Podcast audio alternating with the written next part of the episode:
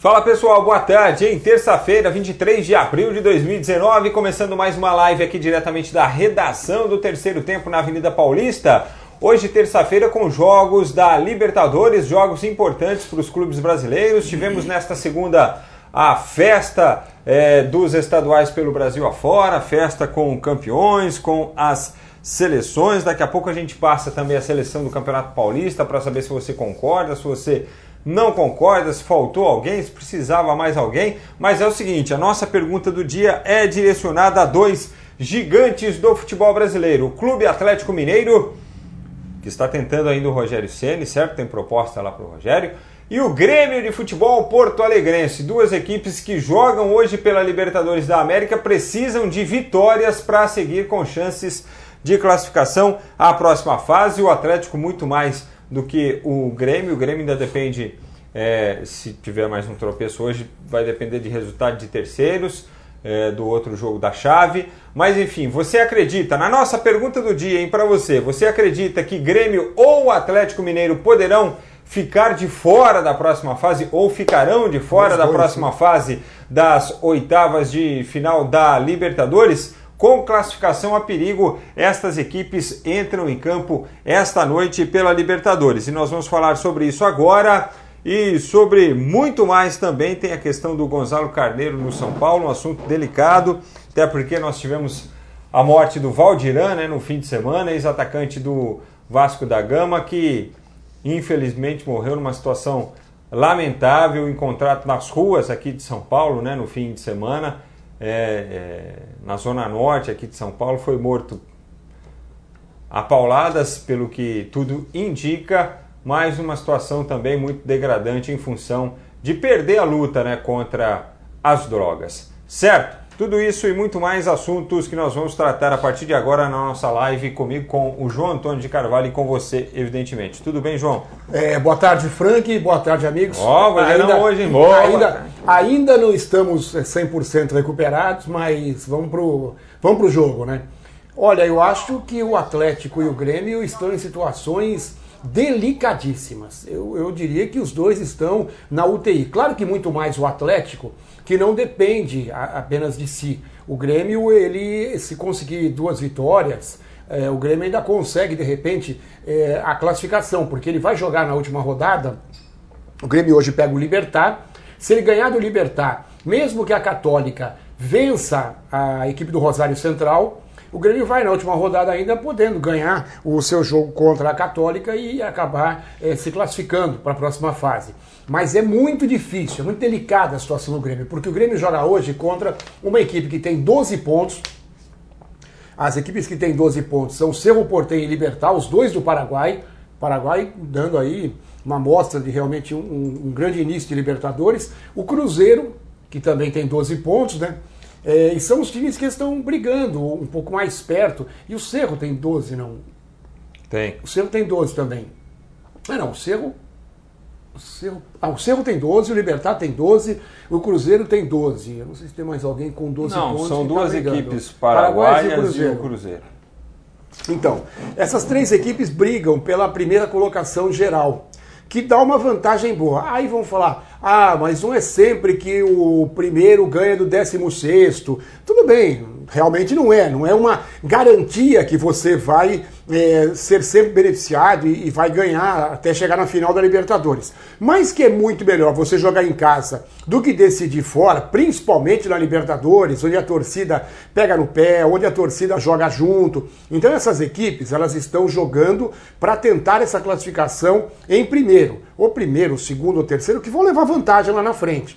E o Grêmio pega exatamente uma dessas equipes, o Libertar, que está invicto, quatro vitórias, quatro jogos. É verdade. Então aí é que pega o problema para o Grêmio.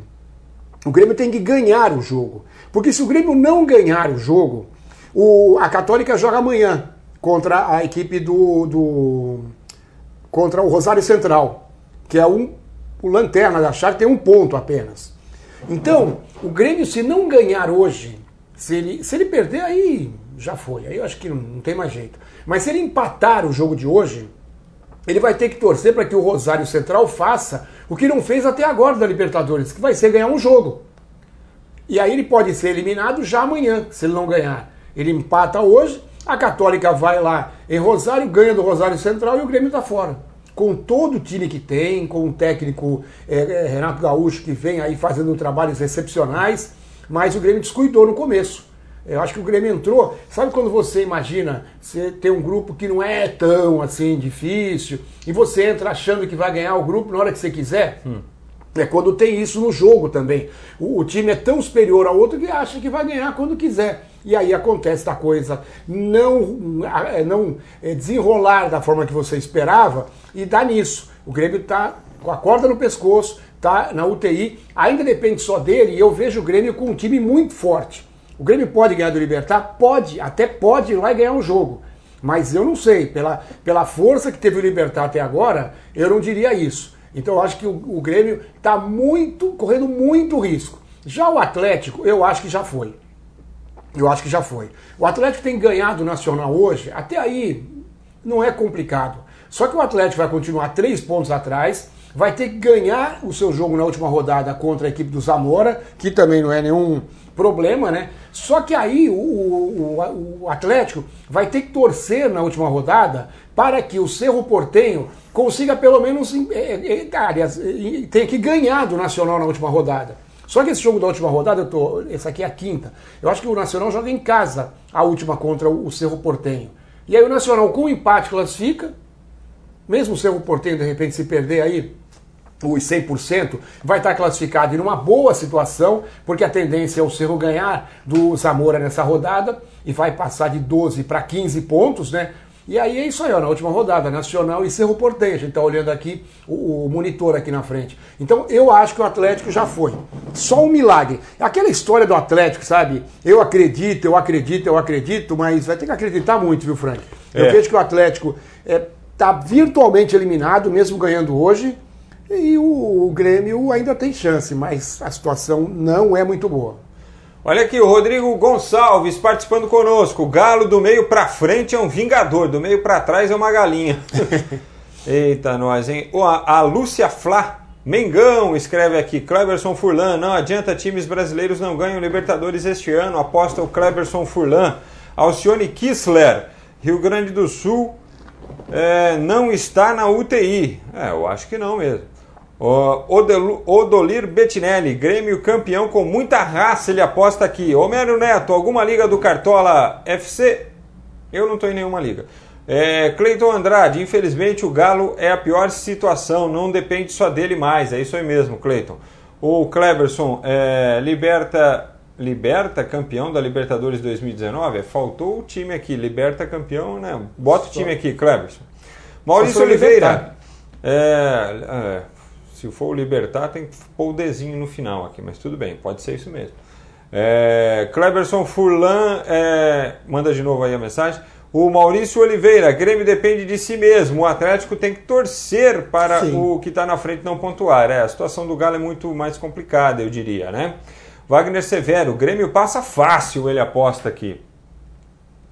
O Nelson Peringuareschi, boa tarde, é o Nelson de Guarulhos, abração, um abraço Nelson. O Renato e o Grêmio estavam se achando, ele acha. Aliás, o, Renato recebeu, nesta viagem que o Grêmio fez né, para esta partida, o Renato recebeu o prêmio de melhor treinador é, da América do Sul de 2017. Né? Foi o ano que o, o, Grêmio, foi o Grêmio foi campeão. Ricardo Santos, Grêmio e Atlético estão fora. Jardel Santana, ele aposta aqui, né, o Ricardo. O Jardel diz o seguinte: iniciei e comentei ontem, adorei a live e o programa. É, vocês estão de parabéns. E espero que o São Paulo vai arrastar um título esse ano ainda. Eita, eita, sei lá, hein, Jardel. Carlos Canhas Dias, tenho certeza que os dois vão se dar mal. Marcos Santos, uns dois ou três brasileiros vão ficar fora da próxima fase, ele aposta aqui. Gabriel Luna, Dali Grêmio. Rafael Bruna Alice Nascimento. É, boa tarde, São Paulo já pode se falar como favorito para o Brasileirão é o Rafael de Jaguari. Jaguaraiúva, eu acho que é. O Jaguariaiúva. Aí Mas aí eu também acho que só esses no dois. Paraná, é no Paraná essa acho cidade. que só esses dois correm risco, viu, Frank? O, o, o Inter já está classificado, o Atlético aí... com três vitórias em casa, acho dificilmente ficar fora. O Palmeiras é, vai ter que jogar bola, coisa que não fez até agora, mas eu acho que passa. É, o Flamengo também depende de um empate só lá em Quito para garantir já a classificação amanhã. Então eu vejo que os principais problemas realmente é, são o Atlético e o Grêmio. Os demais acho que não, correm risco, não. É, mas aí vamos só responder a pergunta do Rafael, então. Ele acha que é, quer saber se pode colocar o São Paulo como um dos favoritos ao brasileiro que começa no fim de semana. Não, ainda não. Eu acho que o São Paulo tem uma defesa fraca. O São Paulo contratou até bem, contratou o Pato, contratou o Tietê, o Vitor Bueno. Vai dar é, um ganho de qualidade é, para o time, né? É, vai ter que esperar a recuperação do Pablo, mas aí já tem o Pato para fazer essa função de centroavante, né? Tem esse problema agora do Carneiro que não pode nem ser usado, que vai acabar sendo suspenso, né? Eu vejo o São Paulo, é, é aquilo que eu falei do Corinthians no ano passado, Frank. É, quando o Corinthians reforçou o seu elenco no começo do ano, e eu nem estava imaginando esse título paulista, eu falei que o Corinthians não montou um time que a gente olha e fala, pô, tem chance de ser campeão brasileiro. Mas esse time do Corinthians vai deixar o torcedor bem mais tranquilo em relação ao rebaixamento, coisa que não aconteceu ano passado. No passado, o torcedor do Corinthians ficou de cabelo em pé até aí faltando umas três, quatro rodadas. Então eu falei isso. E aí o São Paulo fala a mesma coisa. Esse é um time do São Paulo para não ter a mínima preocupação, o mínimo problema dentro do Campeonato Brasileiro. Não vai ficar lá embaixo, não vai correr risco. Só que ainda é cedo para colocar um time que não tem um grande elenco como um dos favoritos. O time vai, se for bem montado, se começar a andar, ele pode brigar mesmo entre os primeiros para ficar na Libertadores. Mas para título eu acho cedo ainda. Bom, vamos lá, vamos dar sequência aqui. O Carlos eh, Dias, Gabriel Luna, Rafael, é, o que perguntou aqui do São Paulo, Luiz Carlos Cardoso, o Luiz Cardoso. Penso que o Grêmio se classifica, só Deus sabe como. O Atlético acredito que não. Mudando de assunto, penso que o Santos necessita de um meia esquerda. Aí ele coloca entre parênteses aqui Lucas Lima, um médio volante e um matador. Estou entendendo que ele acha que o Lucas Lima seria uma boa, né, se ele pudesse voltar para o Santos. É... O meio volante aí, o médio volante, contratou o Jobson, né, do Jobson. Red Bull, já está inclusive com Belo... a situação regularizada, pode estrear até na Copa do Belo Brasil jogador. se quiser. Agora, o atacante realmente necessita, né, João? Pode fazer uma análise aí do ah, Santos eu, eu, projetando o campeonato Eu acho que brasileiro. volante ele tem o Alisson e contratou agora o Jobson, se bem que o Jobson é um jogador que atua mais para frente também, um jogador mais pituca, que, né? É, um jogador mais pro lado do pituca, de repente é isso que ele está querendo dizer que quando não joga o Alisson, falta aquele substituto e a gente sabe Mas que no brasileiro que veio do Flamengo é bom também. É. Ele é forte, o Jean Lucas. Jean né? Lucas. É, mas eu vejo o Jean Lucas também como um jogador. É, mas ele tem corpo para atuar como primeiro volante. mas é, e aí ficaria e talvez. Força para é, talvez ele, esteja falando isso exatamente num, num reserva aí para para disputar uma posição com o Alisson, mas eu vejo que o meio-campo do Santos, agora com o Jobson, ele do meio para frente fica bem encorpado. É, e o, o, que falta mesmo, meio esquerda tem o Jamota. Jamota foi eleito o melhor jogador do Campeonato Paulista, ele ressurgiu nas mãos do São Paulo, ele é um jogador que bate bem na bola, isso aí sempre bateu, é que faltava de repente uma sequência, um posicionamento melhor para ele. É, claro que se você tiver condição de contratar um jogador de mais peso, e o Lucas Lima está encostado no Palmeiras e foi bem no Santos, talvez fosse, um, talvez fosse bom para os dois lados, de repente. Isso não vai acontecer, mas talvez fosse bom para os dois lados. E um 9, isso aí faz falta mesmo, né? não só no Santos. praticamente em 80% dos times do Brasil, mas o Santos ele realmente não tem um jogador semelhante, parecido a um camisa 9. O Flamengo vai manter a sua tradição na Libertadores e ser eliminado na fase de grupos pela enésima vez. Deve perder seus dois jogos, que são bem possíveis, o que é bem possível de acontecer. É, o Rogério Silveira está apostando aqui. Gabriel Henrique, Corinthians tricampeão e amanhã 2 a 0 na Chapecoense. Amanhã Timão joga pela Copa do Brasil. Gabriel Luna, Grêmio ganha as duas, classifique e vai ser tetra. É isso aí mesmo, gosto do otimismo. Sidney Medina, boa tarde pessoal. Boa tarde, Medina. O Gessé Pereira, o Grêmio já era, a saída de hoje mancha a passagem do Renato Gaúcho. Olha, lembrando que o Grêmio não não se não será eliminado matematicamente hoje, hoje é. né? Que ainda o, o, o, outro jogo do grupo nacional em Rosário é amanhã. Porque ele tem quatro, a Católica tem seis e o líder do grupo é o Libertar que tem 12, já está classificado, disparado, né? Então, se o Grêmio perder o jogo de hoje, ele depende ainda de um jogo da manhã do Rosário Central contra o Católica. Não é que seja tão fácil acontecer isso, mas o Rosário Central joga em casa. Não ganhou nenhuma até agora, mas pode acontecer. É um time argentino, um time que de repente vai jogar pelo amor à camisa, não pela classificação, mas pode, numa dessa, estar tá brigando. Então o Grêmio, mesmo perdendo, não estará eliminado matematicamente, mas claro que a situação é muito delicada.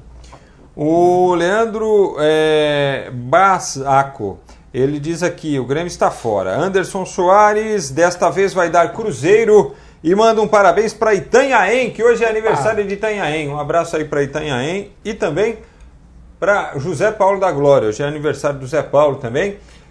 Dia de São Jorge, hein? É, Pedro Félix, boa tarde, Frank. O Galo acho que está fora, o Grêmio respira ainda. Vocês estão sabendo da oferta do Palmeiras? 40 milhões pelo Pedro do Fluminense, o que acham? Eu acho que o Pedro é um grande jogador, né? Acho que o Pedro é um grande jogador, mas eu acho que quem é, for investir no Pedro deveria esperar um pouquinho aí, pelo menos um tempinho, para ver como é que ele volta aí de recuperação, se bem que é, é, talento ele já demonstrou que tem, né? Não sei o que, é que você acha, João. Ah, eu acho que ele é muito talentoso. Eu acho que é, é, hoje a gente sempre fala, camisa 9, tem o Ricardo Oliveira e tem o Fred. E tem o Pedro. O Pedro, ele quando surgiu, ele é o camisa 9. Ele faz gol, ele joga dentro da área. E como o Fred, como o Ricardo Oliveira, se precisar dar uma saidinha, para meter uma bola também sabe tem condição, tem capacidade para isso. É, voltou no último jogo do Fluminense, já bateu uma falta levando perigo. Eu acho que é um baita jogador, um jogador que, é, se não tiver nenhum problema de novo de contusão, se ele voltar inteiro, é um jogador que o Palmeiras teria um problema, se, se tiver interesse mesmo, é, a concorrência europeia, porque é um cara que se daria muito bem no futebol da Europa. Mas se tiver esse dinheiro, se o Pedro voltar bem, pode contratar de olhos fechados, que jogar ele sabe. Lembrando que o Palmeiras fez uma oferta de 40 milhões pelo Richarlison à época no Fluminense. E o Richarlison não veio, o Abel era o técnico do Fluminense, depois ele foi vendido para o Watford, da, da Inglaterra. E o Pedro foi justamente seu substituto. É, José Emílio, acho que o Grêmio classifica e o Atlético Mineiro não passa para a nossa alegria e o Cruzeiro Cabuloso será campeão. É, Cruzeirão, bicampeão mineiro, hein? Maurício Oliveira, acho que o futebol brasileiro fica muito preso. Acho que deveria ter uns amistosos contra esses times sul-americanos, porque Libertadores você pega a escola uruguaia, colombiana, argentina, peruana. Acho que o nosso futebol precisa expandir é, fazer uns amistosos para a gente se acostumar com as filosofias e com, as ati, é, com a altitude que tem cada país. É, em alguns locais você tem essa questão da é, altitude. E o Kleberson quis dizer libertar mesmo, ele diz aqui, ó, libertar, libertar. campeão da Libertadores 2019. Mucivan Araújo, São Paulo tem chance de ser campeão? Não sei se é uma pergunta, se é uma afirmação, acho que é uma pergunta, né? Você está perguntando se tem chance. No brasileiro? Acho difícil. Na Copa do Brasil, quem sabe? Edson Silva, vai Corinthians. O Paulo José Goulart, parabéns pelo programa. Manda um alô para é, UFC Uruçanga, em Santa Catarina, pela passagem dos 88 anos de fundação, 19 de abril. Um abraço para todos aí. Anderson Soares Rocha, tem que ter elenco. O mais bem montado até o final é o Cruzeiro. Aí colocou um ponto e escreveu Palmeiras. Não sei se ele quis dizer o Cruzeiro e o Palmeiras.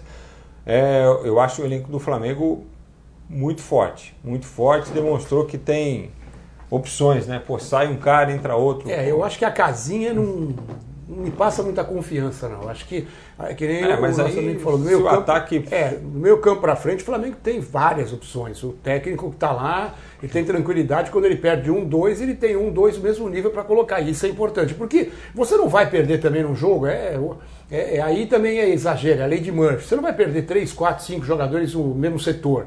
No máximo você perde dois, vai. Aí, e o Flamengo tem pelo, dois, três jogadores no banco numa condição excepcional para entrar e dar conta do recado, principalmente do meio campo para frente. Então, do meio campo para frente o Abel tá tranquilo. Atrás eu já não vejo isso tudo no Flamengo.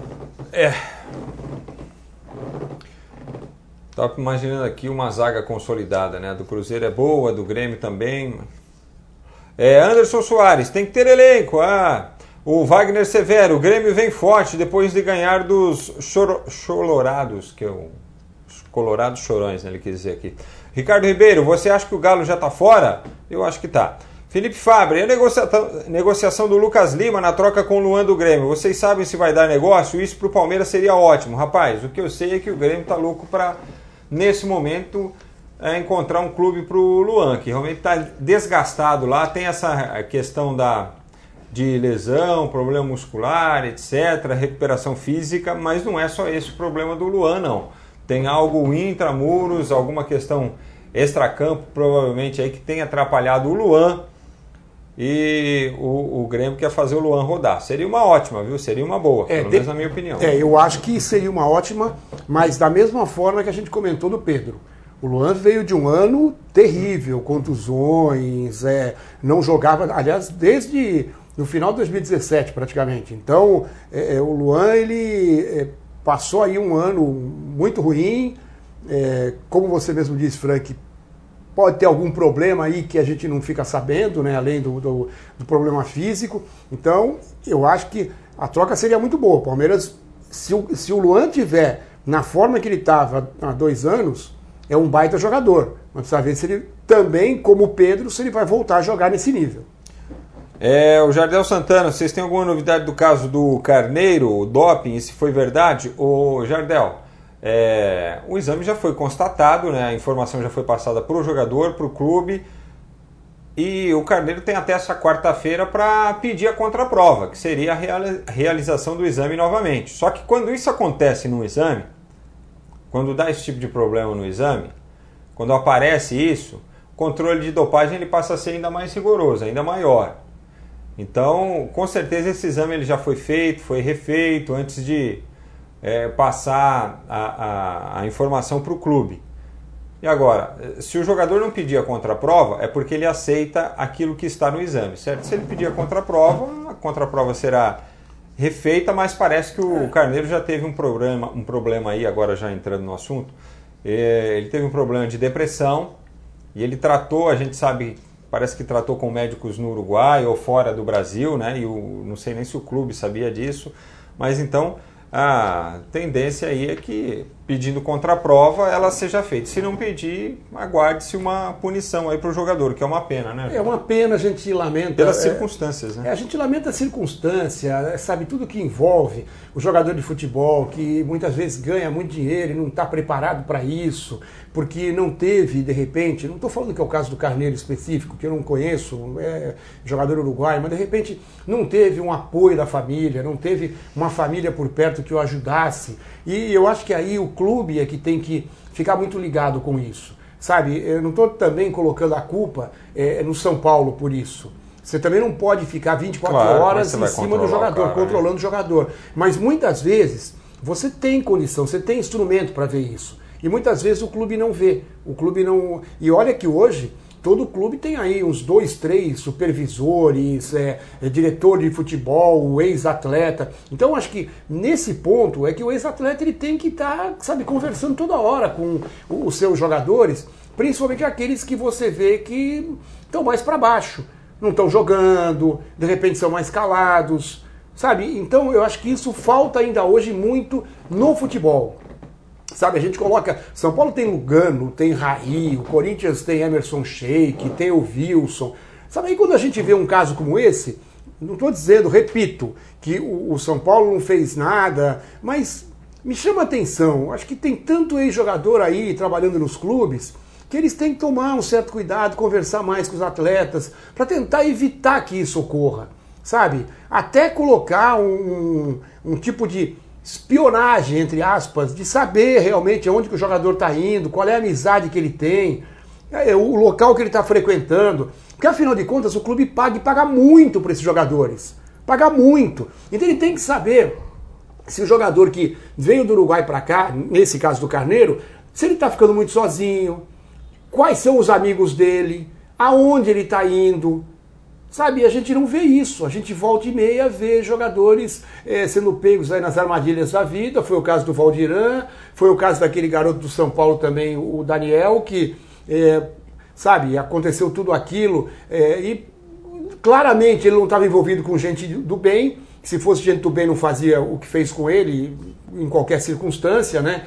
E agora a gente vê o caso do Carneiro. Não é tão grave que nem os outros dois, mas é, é, sabe, é o começo de um caso que poderia, que pode chegar no futuro a, a acontecer com um jogador desse, é, de, é, com esse problema. Então fica um alerta. Eu acho que esses dirigentes de clubes, ex-jogadores que conhecem a boleirada, já estiveram lá dentro, sabe, conhecem, é, sabem quem é o amigo que está do lado. Tem que tomar mais cuidado, viu, Frank? Eu acho que isso falta ainda. Não é todo clube que é, se preocupa com o seu jogador. Jeremias Santos, Grêmio tem que ficar fora para acabar a soberba do Renato. Que isso, rapaz? O Gil Lou pergunta aqui: vocês acham que os elencos milionários, Flamengo e Palmeiras, haverá crise financeira? Ué, se o elenco é milionário, pode ter crise financeira, mas sei lá, mais para frente, né? Ou se os aportes desaparecerem, é. né? É, o Paulo José Goulart, será que o Vasco vai rebaixar de novo? E o Lucha vai treinar o time da Colina? Parece que o Dorival Júnior é o mais próximo desse momento do acerto. E o atacante do Fluminense, o Everaldo, me... vem mesmo para o timão? E o que vocês conhecem desse atacante? Olha, jogador habilidoso, né, de velocidade, bom atleta, é, tem os direitos junto ao é o Velo Clube, Velo né? Clube, Velo Clube. De Rio Claro, eu ia falar o Rio Claro, mas não é, é o rival, é o rival, é o Velo Clube. E o contrato dele é até 17 de maio, maio. mas ele está acertado com o Corinthians sim. Anderson Soares Rocha, na seleção do campeonato colocaram o Cássio como melhor goleiro. Do Paulista ele foi. E o Fábio é o menos vazado, mas o Fábio é de Minas Gerais. O que vocês acham? Qual o melhor goleiro do Brasil hoje? Pergunta recorrente. Respondemos na semana passada. Para mim, os dois são os melhores. E entre os dois, para mim, a melhor fase é a do Cássio. Quer repetir sua opinião, João? Também fico com o Cássio. Acho que o Fábio tem sofrido menos pelo time mais forte que tem o Cruzeiro, pelo sistema defensivo muito bom que você cita sempre, o Dedé e o Léo. Então o Fábio tem sofrido muito menos. Claro que é um baita goleiro, quando a bola vai, ele faz defesas ótimas, maravilhosas, mas o Cássio tem sofrido mais e tem ajudado muito mais o Corinthians, porque ele é mais é, usado nas partidas. O Joás Brito, boa tarde. Vocês sabem informar se o Palmeiras fechou com a Globo e se não fechar, quem sairia mais prejudicado? O Joás ainda não fechou, a negociação continua. É, por enquanto, Palmeiras sem TV aberta e sem é, a TV fechada o Sport TV, certo? Porque nisso aí é, o Palmeiras fechou com o esporte interativo, então não tem como passar mesmo lá. Então é, por enquanto, Palmeiras TNT, mas para jogos que seriam contra outras equipes que fecharam com a mesma rede de televisão lá com o esporte com a Turner, na realidade, porque vai passar no TNT. A gente fala esporte interativo porque era esporte interativo antes, mas a transmissão no TNT, aqui para a região de São Paulo, para quem não sabe, é o 651. Por exemplo, a estreia contra o Fortaleza será transmitida, inclusive para São Paulo, pelo, pelo, pelo TNT, o 651. Mas na TV aberta e no pay-per-view ainda não há acordo com o Grupo Globo e o Palmeiras. É, Jeremias Santos, Palmeiras já não era para estar jogando mais bola? Era, acredito que era assim, viu, o Jeremias? Com certeza. O, o João, só para a gente falar aqui dos jogos de hoje de Libertadores, ó, dos brasileiros Libertar e Grêmio e Atlético Mineiro e Nacional. Já falamos, né, basicamente, mas tem o Deportivo Lara contra o Cruzeiro. Esse jogo será à tarde, né? 5 da tarde. Se jogar o que sabe, o Cruzeiro passa. O Cruzeiro tá nadando de braçada. Né? Passa né? voando pelo Deportivo Lara, mesmo fora de casa. Hoje também tem Huracan e Emelec, Universidade Concepción e Olímpia, Godoy Cruz e Sporting Cristal. Sporting Cristal. Ô, João, prometemos falar aqui da seleção do Campeonato Paulista. Ó. O goleiro é o Cássio, como já era previsto, né? O lateral direito, Vitor Ferraz. É... Os zagueiros Bruno Alves do São Paulo Gustavo Henrique dos Santos. Pela esquerda, o lateral Danilo Avelar. Os volantes Júnior Urso e Diego Pituca do Santos. O meia Jean Mota. Os atacantes Dudu do Palmeiras. Gustavo do Corinthians e o Martinelli do Ituano. E o técnico eleito foi o Antônio Carlos Zago. Alguma ressalva? Ah, um monte, né? Um monte. Aí você na seleção, os caras escolhem lá, eles ficam brincando. Sabe quando a gente fazia isso, quando a gente ia jogar botão, quando era mais novo? Faz a sua seleção aí então, é, João. Não... Só. Ah, não é. Eu aí. acho que o Cássio é o melhor. Acho que pelo que jogou, o, o Vitor Ferraz foi bem, mas o, o, Fagner foi importantíssimo na conquista do Corinthians. Sabe? É, o, o Pituca terminou o campeonato jogando como lateral esquerdo e não como jogador de meio campo. Acho que. Fez dois jogos no Paulista, né? Nessa é. condição, assim. É. Os dois o, finais. É, mas os dois finais, exatamente os jogos que importam, ele acabou sendo é, lateral esquerdo e não volante. O Bruno Alves também de São Paulo. Aliás, ele fez um jogo na Copa do Brasil. Um o Palmeiras, por exemplo, teve a melhor defesa do campeonato.